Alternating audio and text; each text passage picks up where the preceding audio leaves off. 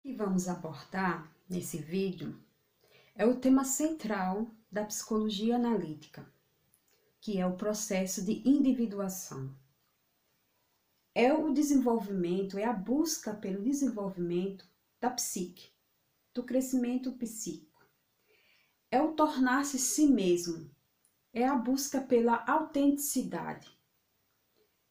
Esse indivíduo, esse sujeito que se desconhece, e que entra nesse processo pela necessidade interna de desenvolver-se.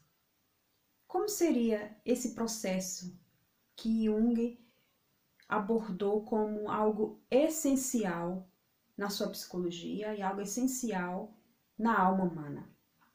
O processo de individuação, essa busca pela autenticidade, seria é algo muito complexo esse conceito, conceito, um conceito empírico, que Jung ele desenvolveu, ele descobriu a partir de experiências né, com os seus pacientes e também com as experiências internas dele com ele mesmo. E o processo de individuação é um movimento linear.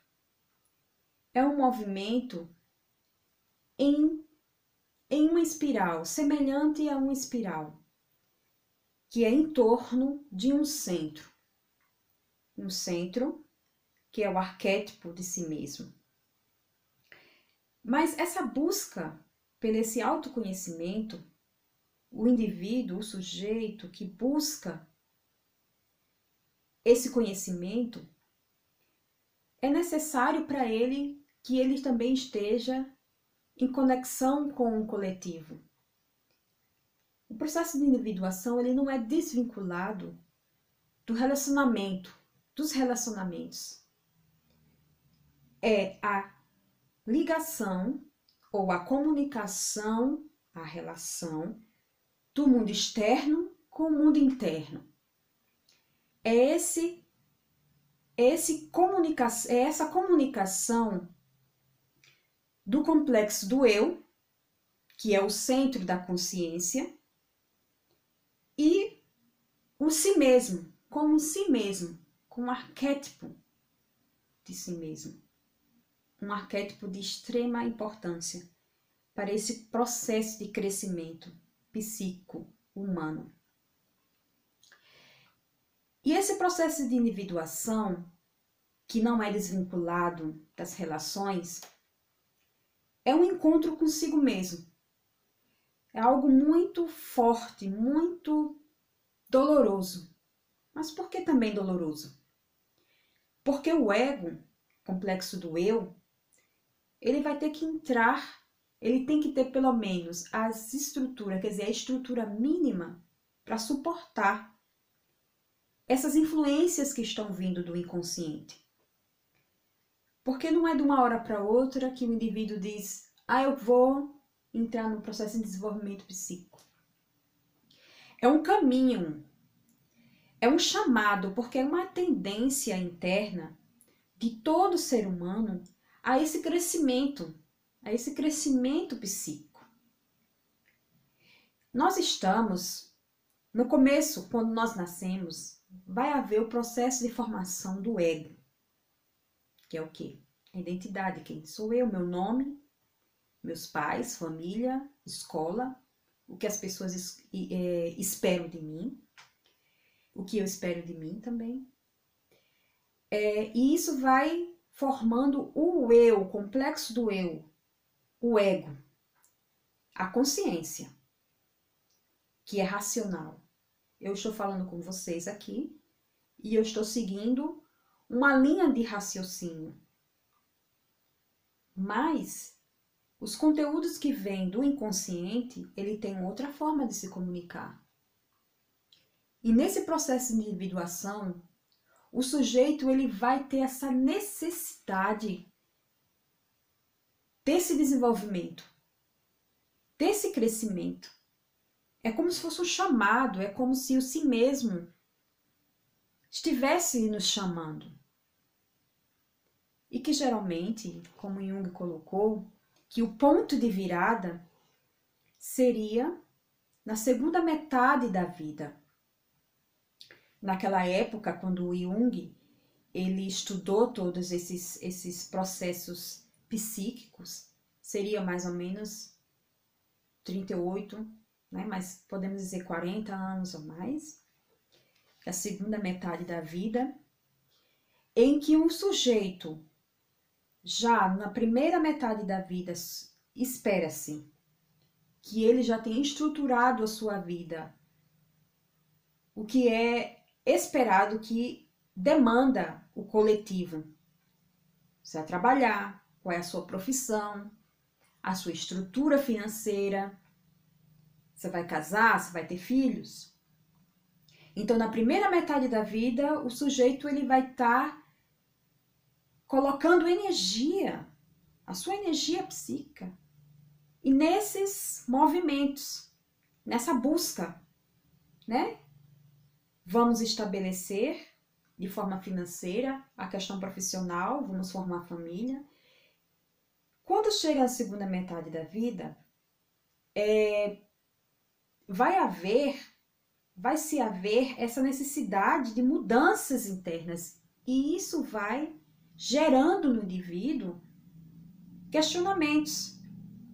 Antes o que era importante para mim pode deixar de ser importante e outras coisas que, ao meu ver, antes eram insignificantes podem tornar-se importantes nesse momento. Então vai ter que haver, vai haver umas mudanças significativas e isso é doloroso, não é fácil.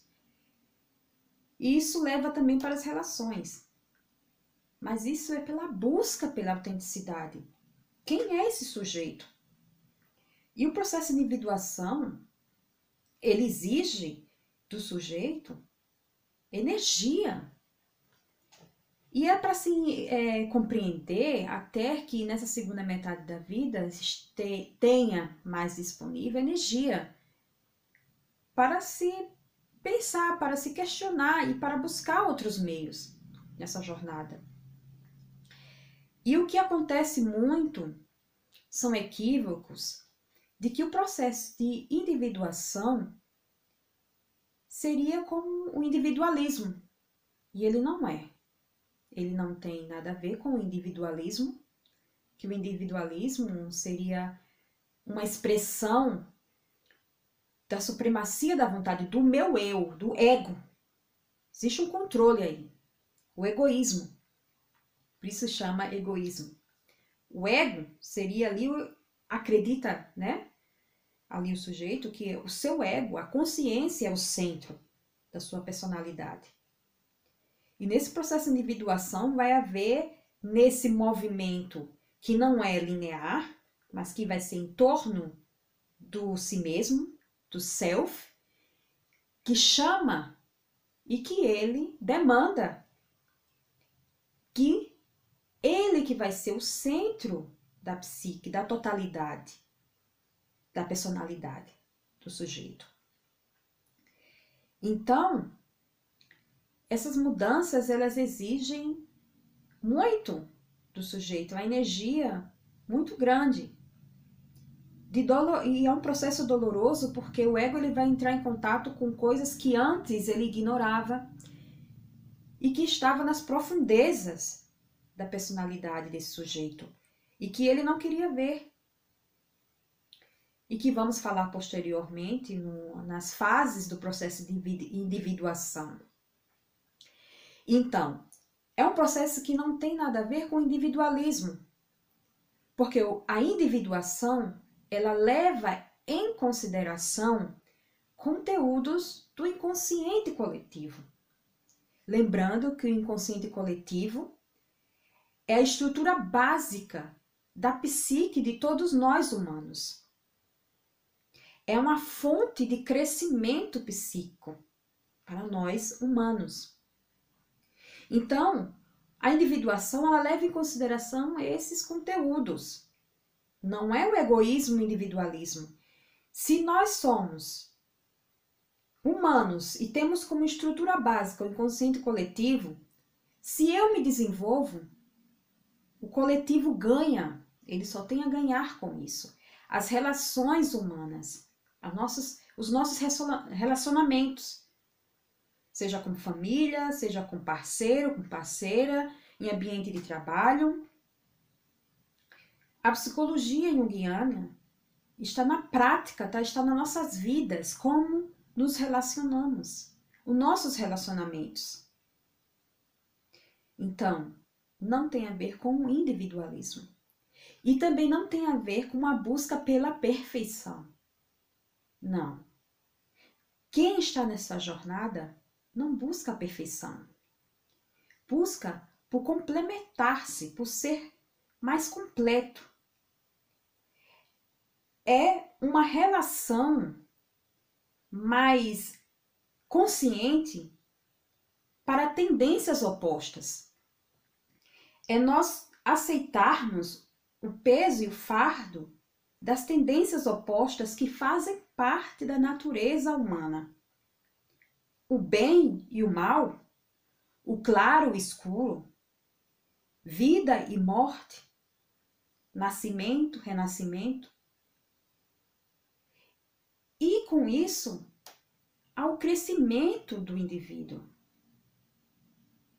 Essas forças, essas tendências opostas fazem, compõem e são tendências da natureza humana. Então, o processo de individuação não é perfeição, não é busca pela perfeição e não é o egoísmo, porque leva em consideração a minha relação também com o outro e com tendências coletivas, com conteúdos do inconsciente coletivo. O si mesmo é um arquétipo poderosíssimo nesse processo de crescimento e que vamos falar posteriormente sobre ele. É de fundamental, de fundamental importância os símbolos nesta comunicação do, inter, do interno com o externo. E que vamos falar também posteriormente sobre esses símbolos, sobre os símbolos na visão junguiana. Então, vamos dar sequência a esses, essas atividades e a esses vídeos, falando de alguns conceitos, conceitos empíricos da psicologia junguiana. Um forte abraço e continuamos.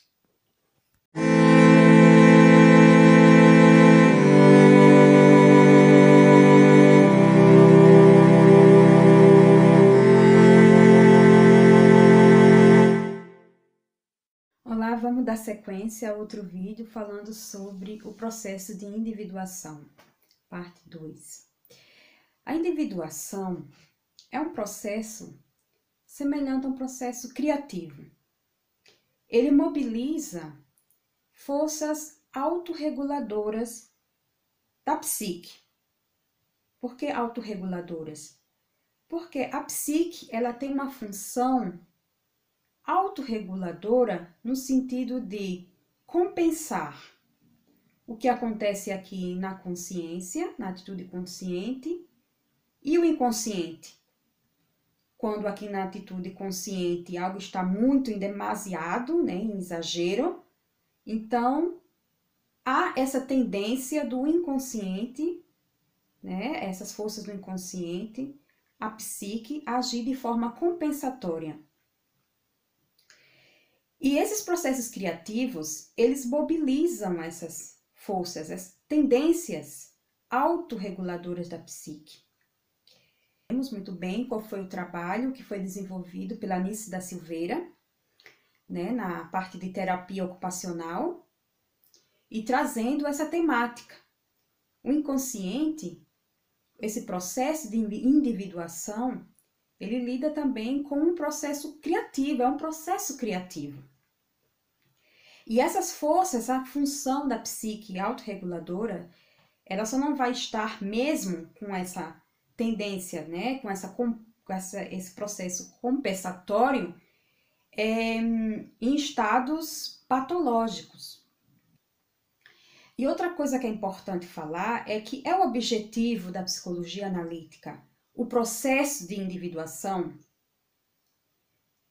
um propósito, sim, mas com algum, eu, eu coloco alguns é, pontos nisso. Sim, mas não é algo que é manipulável, Não é o terapeuta, ele já vai ali com técnicas, com ferramentas, ó, vamos aqui proporcionar, né, ativar o processo de individuação desse paciente, desse sujeito. Não é assim. Nem um paciente, nem muito menos o terapeuta, ele vai ter fórmulas ou então conhecimento de como vai se dar essa relação terapêutica. Então, o processo de individuação seria é um ponto central na psicologia analítica, um conceito central. O objetivo, o propósito de uma psicoterapia seria o processo de individuação? Sim, mas não é algo que é ali forçado, que é traçado, é algo que já vem do sujeito, que o sujeito traz isso, essa necessidade. Não é algo que vamos ali pressionar ou então trazer estratégias, fórmulas. Nós vamos ali, né, estar naquela relação duas psiques, né, a, psique do terapeuta e do sujeito, e é nessa relação que, que não se sabe o rumo que vai tomar, mas é algo que é de extrema importância. A transferência, a contratransferência. É, e o self, Jung ele percebeu é, nesses muitos relatos e na, na atividade prática dele é que o self ele apareceu, quer dizer, representou, foi representado de forma simbólica é, nas fantasias dos pacientes, nos sonhos, também pode ser visto a expressão desse self, desse si mesmo, nos sonhos, como eu já comentei, é, no ops alquímico, que é algo que muito mais complexo da gente falar aqui, é, nos contos de fadas, nos mitos, é, e como é, é importante, por isso que também tem o estudo da interpretação dos contos de fadas, a mitologia, é, a alquimia, psicologia analítica e alquimia, mas por quê? Porque aí está uma expressão desse si mesmo, da psique humana. Agora vamos falar de uma forma um pouco mais, é, é, de uma forma introdutória, as fases do processo de individuação. Não é algo delimitado onde começa onde termina, ok? Todos esses aspectos são estão entrelaçados, integrados. Então, o processo de individuação, a primeira fase, diremos que é esse desvestimento do arquétipo da persona. Não vou falar de todos esses arquétipos de forma mais, né, mais detalhada, mais profunda. Tem alguns textos no meu, no meu blog, Alma Jungiana, e também de forma de slide no canal do YouTube, aqui no canal do YouTube, que é a persona, a sombra e a, o animus e anima, o self. Então, as fases da individuação vai passar por esses confrontos, certo? Então, primeiramente seria esse desvestimento da persona. A persona, né, que é como nós é, nos apresentamos para o social, para as pessoas, como é a forma que nós desejamos ser vistos é, no contato com o outro. Né? É uma máscara essa persona. Então, vai haver esse confronto, esse divestimento de que a persona, sim, eu preciso nas minhas relações, mas ela não é o si mesmo. Ela não é a, a, não é a autenticidade do sujeito. Nós precisamos, sim, no contato com o social, mas é de extrema importância que o ego desse sujeito, esse sujeito, não se identifique com essa persona, porque quanto mais estiver identificado com da, é, como é que eu quero ser visto, não é o sujeito em si. Não há autenticidade. quanto mais ele tiver identificado, mais complicado é se desvencilhar disso. O segundo momento seria o confronto com a sombra. Bem difícil, né? Que a sombra é um outro arquétipo que está ali conteúdos que nós ignoramos, que rejeitamos ao longo da nossa vida, lembrando que o processo de individuação, esse processo ele é a vida toda do sujeito, é ao longo da nossa vida.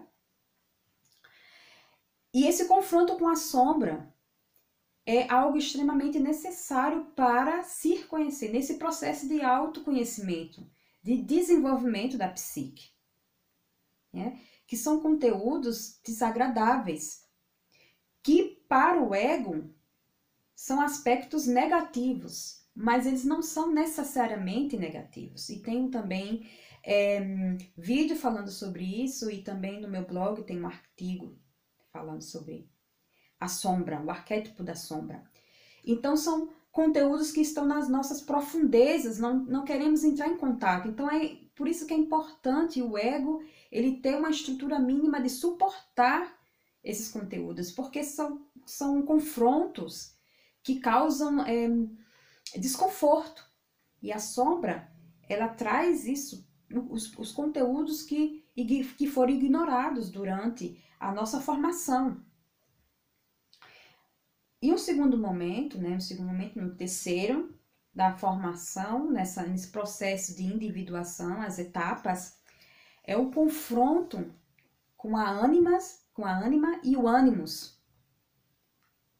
Algo muito mais profundo, difícil e falando de uma forma um pouco, é, uma forma só introdutória, repetindo também, tenho no, no, no blog é, artigo e também tem um vídeo falando sobre ânima e ânimos, também de forma introdutória, porque todos esses conceitos, esses arquétipos, é,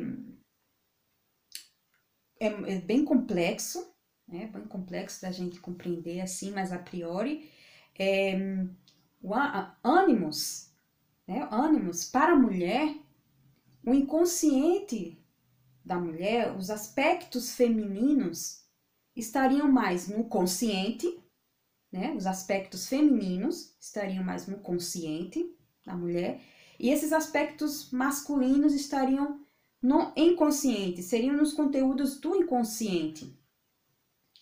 E o ânimos é o mediador entre esse inconsciente de aspectos masculinos com a consciência dessa mulher, da feminilidade dos aspectos femininos que estão mais no consciente. Então, ânimos seria esse mediador. Agora, veja como é importante nesse processo de, de, de individuação, de crescimento, desenvolvimento da psique. E já a ânima já seria para o homem, né? O consciente, né? os aspectos masculinos estariam mais ao consciente e os aspectos é, é, da, do feminino estariam mais no inconsciente, estariam no inconsciente. Aspectos do inconsciente desse homem são femininos. E a ânima seria esse mediador dessa relação. Essa relação. Então, neste momento, seria esse confronto com o arquétipo da ânima e do ânimos é fundamental para uh, o desenvolvimento da psique. E depois desse confronto, desse, dessa luta, que algo que não é muito fácil, que é bem profundo, esse confronto com a ânima e o ânimos, nesse processo de individuação, o que acontece? O inconsciente ele muda de aspecto, vai haver uma mudança aí. É? E que representa, que apresenta e o self, esse encontro com o self. É uma nova forma simbólica que é representada pelo o si mesmo e o self, selbst. Que aí ele é o centro da psique. É esse novo núcleo, é o núcleo da psique. Então, havendo esse desvestimento da persona, o confronto com a sombra, o confronto com a ânima, ânimos, aí vem esse momento é, do autoconhecimento, o si mesmo, quem sou, quem realmente sou. De uma outra forma simbólica. Então, se antes o núcleo achava, esse indivíduo sentia, tinha identificado que o ego era o centro da sua totalidade, da sua psique, da sua personalidade, nesse momento vem aí um novo, um, ele sempre esteve lá, o self. Mas aí ele vem para tornar e sendo o centro da psique. E o ego e o si mesmo, eles estabelecem ali uma relação contínua, uma comunicação contínua, e isso é o processo de individuação, e é contínua é durante a vida inteira daqui, desse sujeito, até o fim da jornada. E, e assim eu finalizo esse vídeo, né? Da gente sempre pensar de que o processo de individuação é essa relação com o externo, com o interno, com o mundo interno, com o consciente e o inconsciente, o ego e o si mesmo continuamente até o fim da nossa jornada. Assim eu finalizo esse vídeo. Obrigada por vocês terem assistido.